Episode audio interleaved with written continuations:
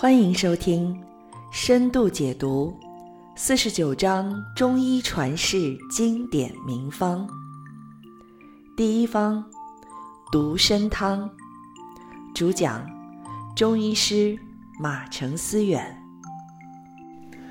呃，大家好，我们这一个课程呢，是对中医古代的经典名方。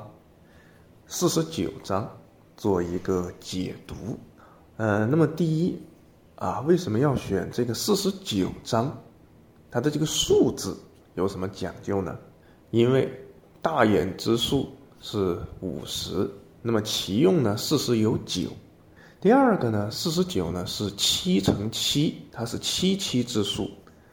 那么七呢，在数理方面，它属少阳。所以呢，七七就蕴含着少阳生生不息之意，因此呢，选四十九，两个寓意。第一个，大家愿意来听我在这里讲解的，往往呢都是对中医呢有一定的兴趣与情怀的人。那么呢，希望大家能够在中医领域，他的这个认识和理解，能够生生不息。更上一层。第二是什么呢？是中医这个大的行业，目前呢，它存在着各种各样的困难，但是呢，我们希望随着时间的发展，中医行业呢能够克服这些困难，蒸蒸日上，生生不息。所以呢，这就是我个人的寄愿啊，就希望呢能够越来越好。那么呢，这四十九张方子呢，它是按照一定的顺序在排列的，啊，因为是我个人挑出来的嘛，所以呢，蕴含了我个人的一点认识和见解。那么呢，第一张方子就是独参汤。这张方子呢，在古代有很多医书对这张方子有记载，啊，但是呢，有同名方，大部分。都是什么呢？都是像人参里面放一点什么大枣啊，或者放一点这个炒米呀，或者放一点这个那个的，或者放一点红糖什么的，有的还会放一点点附子。但是这样的话，就违背了独参汤这张方子的名义。什么意思呢？独参汤嘛，顾名思义，独就是单独，单独只有它一个，别的都没有。参，人参，不能是别的参啊，什么党参啊，什么这太子参啊，那都不行啊，西洋参啊，什么这这四叶参啊，这都不行啊，一定要用五加科的植物人参，一定要用这个叫独参汤。那么独参汤它是用来干嘛的呢？首先我们要讲人参这一味药。哪怕对于中医一点都不熟悉的人，他肯定也听过人参。在中国古代的认识当中，人参是一味非常了不起的药物。过去的那个老的说法，那就是得天地灵气、日月精华。这就是什么呢？就是人参这味药啊，它实在是太了不起了。中国目前现存最早的中药学专著。《神农本草经》，它里面就记载了人参的作用，叫什么呢？叫做补元气、安心神、补五脏、定魂魄、除邪气。所以呢，人参作为一个补药，事实上它还有着除邪气的作用。那我们可能按照一般的这个中医的认识来说，这个有一点点不一样了。为什么呢？按照一般的现在通行的中医的认识，你补就是补，这个除邪气就是除邪气。比方说，我们讲像那个什么白术啊，白术它可以补脾，对吧？这个是中药的一个基本常识啊。白术这味药它是补脾的，但它能不能除邪气呢？好像不能。所以呢，有一句话叫做什么呢？叫做腹胀的人是不能吃白术的，为什么？如果这个人腹胀，吃白术肚子会更胀。比方说大黄，大黄我们知道是一个除除热的、除邪气的药物，那么呢，它就不具备补益的作用。当然，我们现在既然讲的是中医经典的古典名方，那么就必须告诉大家一些古代中医它的认识。古代中医的认识是，一味药既可以攻也可以补，它既可以有补益的作用，同时也可以发挥出除邪气的作用。这跟现代中医的一个通行观点是不一样的。《神农本草经》里面，人参它就干嘛？除邪气。那么从这些描述上面，我们就可以得到，不妨把这些文字的东西具象化。我们来看一看，人参它可以治疗哪些症状？举个例子，大补元气嘛。我们讲，一般什么样的人是没有元气的人？走在路上，对吧？大家都昂首挺胸，大步流星，走路上都大家一起挥手，笑眯眯的。什么人没有元气啊？低头，含胸，对吧？巴不得就走两步路呢，坐在马路牙子上，对吧？男的可能想抽根烟啊，女的可能想喝点饮料，然后喘两口气儿。这种人我们一看没有元气，那么人参。就可以起到什么作用？大补元气。第二，它可以怎么样呢？它可以补五脏、安魂魄、定神志。神志，我们讲这个人神志不清，还有一个叫神志不安。神志不清，我们大家就知道，就这个人可能 有点行为举止失常。但是呢，也有什么呢？也有神志不安。神志不安什么意思呢？举个例子，啊，大伙儿在睡觉呢，野营啊，野营，结果呢，大家都睡得呼呼大，呼呼作响。这个人呢，只能翻来覆去，一会儿呢，搁那儿数羊啊，数个一百只羊，哎，一会儿又担心，哎呦，哎呀，我这蟑螂会不会跑进我嘴里啊？哎呀，我这睡的地方不干净，会不会有蛇呀？吓得一跳，这就叫什么？叫神志不安，他不安定，不安心。那么呢，人参，哎，安神志，就把它安住。那么呢，安魂魄也是一样的道理。古人就认为，他的这个失魂落魄、魂魄不安，往往是什么？我们用现在的话，其实可以说，谈恋爱，对吧？十几岁的小孩啊，谈恋爱，爱得死去活来。突然有一天，啊，这个男的跟女的呢就吹了，那你想爱的死去活来呀，突然一下吹了，是不是这个心情就不是很好嘛，对吧？我们就形容啊，失恋的这个人就会失魂落魄。失魂落魄什么表现呢？茶饭不思。如果按照老辈子的这个传统说法，就啥嘛？就这人丢魂了，啊，没魂了，没魂了咋办呢？找个人来叫魂儿。古代就会找人来叫魂儿，对吧？就是这个神婆。为什么找神婆、找这个神汉呢？因为没有人参呢。这个人就是什么呢？就是我们讲的失魂落魄。所以人参发挥什么作用呢？定魂魄，把魂魄定住。丢了魂了，没有魄了，失魂落魄了。我现在嘎一下子，这个人参就像一个什么？像一个定海神针，把魂魄定住，这个人就。不会失魂落魄了，那么他的这个情况就好了。那么我们讲到了人参的作用，它的功效，独参汤它是怎么呢？在古代时期啊，独参汤它的一些方子呢，它不是很正宗，因为它加了什么红糖啊，或者大枣啊，或者别的东西。真正意义上的独参汤是什么呢？人参一支，当然干人参它容易保存嘛，鲜人参呢？相对来说，因为它有水分啊，容易变质，不好保存。那么古人呢，为了让它保保存的时间长一点啊，往往就会把它变变成那种人参干儿啊，它就不是鲜人参。但是如果你要用独参汤的话，它鲜人参效果是更好的。直接人参里面加水，放在一个器皿里面，当然你放在碗里面或者砂锅里面都可以。放碗的话就讲究一点，那个就直接隔水炖。你看，我们讲俗话说嘛，叫炖人参，没有煮人参的说法。所以呢，讲究一点的是放在碗里面隔水去炖。有的时候你没法那么讲究，你要着急嘛，拿拿了一根人参拿来救命的，咋办呢？无火就大火浓煎。为什么是浓煎呢？因为文火是小火嘛。你小火如果要把那个水啊，把那个人参里面的那个东西煎到那个水里面，煎的特别浓呢，它要花很长时间。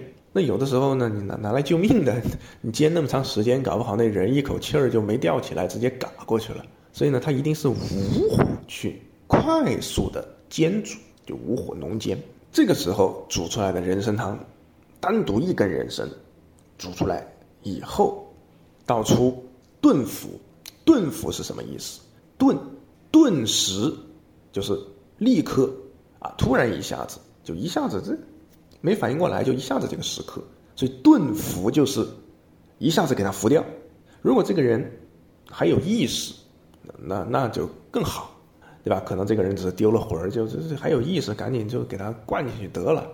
如果这个人已经失去意识了，那这个难度就很大，因为古代他没有鼻饲管，不灌胃，咋弄呢？把这人给扶起来，因为这人没有意识了，肯定躺着嘛，咋办呢？给他扶起来，扶起来以后呢，他就消化道就等于竖起来了嘛，它就有重力作用了啊，快速的给他喂进去。这就是我们讲的独参汤，它的一个煎法和一个服法，就一定要快速，火一定要大，因为它求时间快。第二个讲究一点的是隔水炖，不讲究一点的呢，直接就是拿那个锅去煮，然后。还有第三个，在别的书上呢很难看到，但是我可以告诉大家，人参吃了会上火，这是理所当然的事情，这已经变成一个常识了。为什么？事实上，人参如果按照古代中药学的一个认知，它是甘微寒的，它是有寒性的。为什么变成人参汤以后吃了会上火呢？第一个，大火浓煎，它是用火去煎的，这个道理也很简单。大家吃生肉和生的菜，十有八九直接跑厕所拉肚子。如果按照古人中医学的认识，肉和菜它在生的状态下是寒凉属性的。当你经过了炒制、炸制或者说煮制等等这样的一种经过了加热的烹调方法之后，它们的性质就变成了。温性或者说热性，这个时候哎吃到肚子里面去，它的凉性发作不出来，对于这个消化道它就比较友善，就不会有吃了以后腹泻的状况。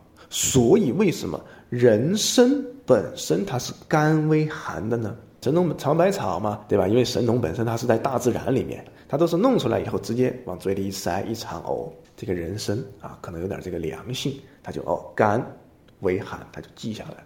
后来变成了独参汤，大火去煮，把火里面的这个热性给煮进去。那么怎么样让它的这个热性降低？为什么？火气太大了，他人吃了就不舒服，就很难将它的有效的作用发挥出来。这个时候有一个办法。那个人参汤不是拿个那个碗给装出来了吗？然后那个人参汤啊，里头滚烫的，要把它弄凉，打一桶井水过来，拿一个小盆啊，他那个把那个井水弄弄个盆底儿，那个水位大概在哪儿呢？比装人参汤的这个碗稍微低一点的位置。然后人参汤不是滚烫的吗？把那个碗就直接放在井水里面，用井水去把人参汤的这个热度给吸掉。第二点，中医认为。这个井水它有什么性质呢？它有清热、宁心、除烦的性质，它就把大火浓煎的这个热毒就给卸掉了。这个时候，独参汤里面真正只剩下什么？只剩下人参了。大火浓煎独参汤里面还有个火毒，现在火毒被井水给卸掉了以后，彻彻底底的。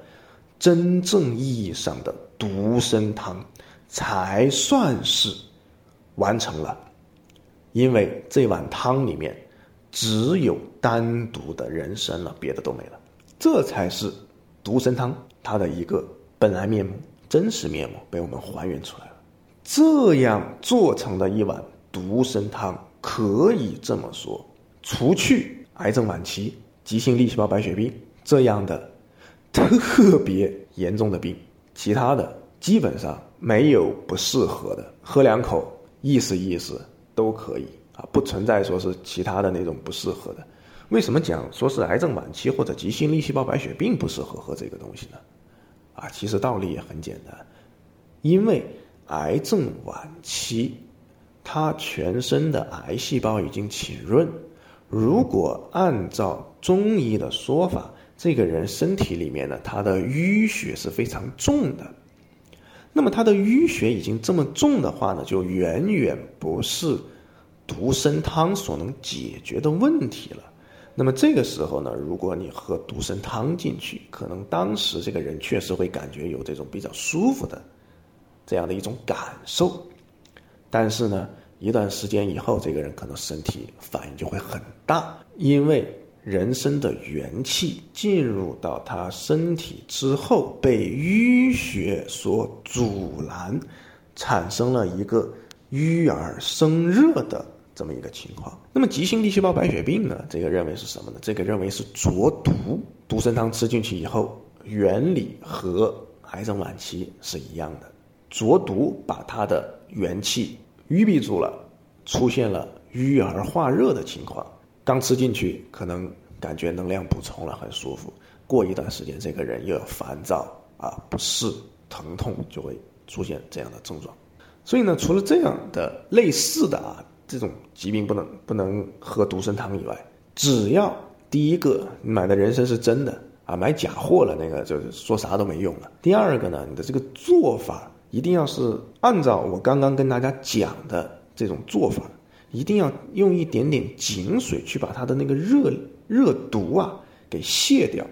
这个时候你去喝它，就就一点副作用都没有啊，都能够起到一定的这个治疗作用。能不能根治，那个就看。各自的这种疾病的严重程度，独参汤它为什么给大家排头排在第一个？它药味单纯，就一个，应用范围广泛。第三个呢，人参这一味药也很宝贵，它在中药学它的一个地位很高。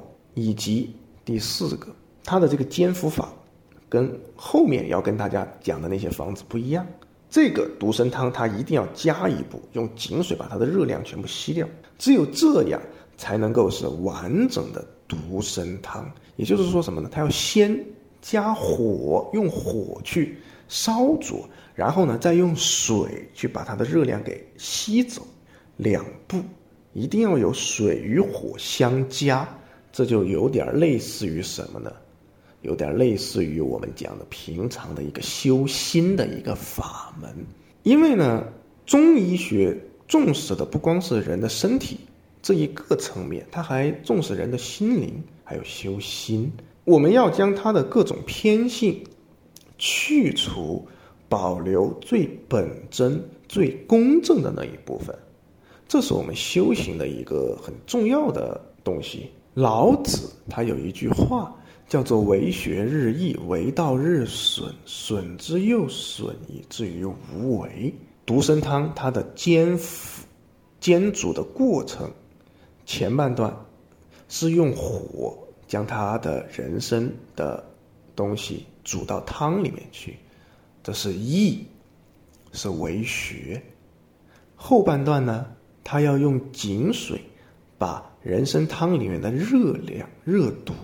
全部倾泻掉，这就是什么呢？就是在损，在减少，为道日损，损之又损，没有什么东西了。以后人参自己的肝与微寒的这样的一个特性得以体现，就形成了我们讲的完整的、真正原本的独参汤。喝进去以后。就能够发挥神奇的作用。各位听友，您刚刚听到的是中医师马成思远解读四十九章中医传世经典名方系列节目的第一方独参汤。感谢您的收听，欢迎您订阅、转发、评论。我们在第二方甘草汤等候您，拜拜。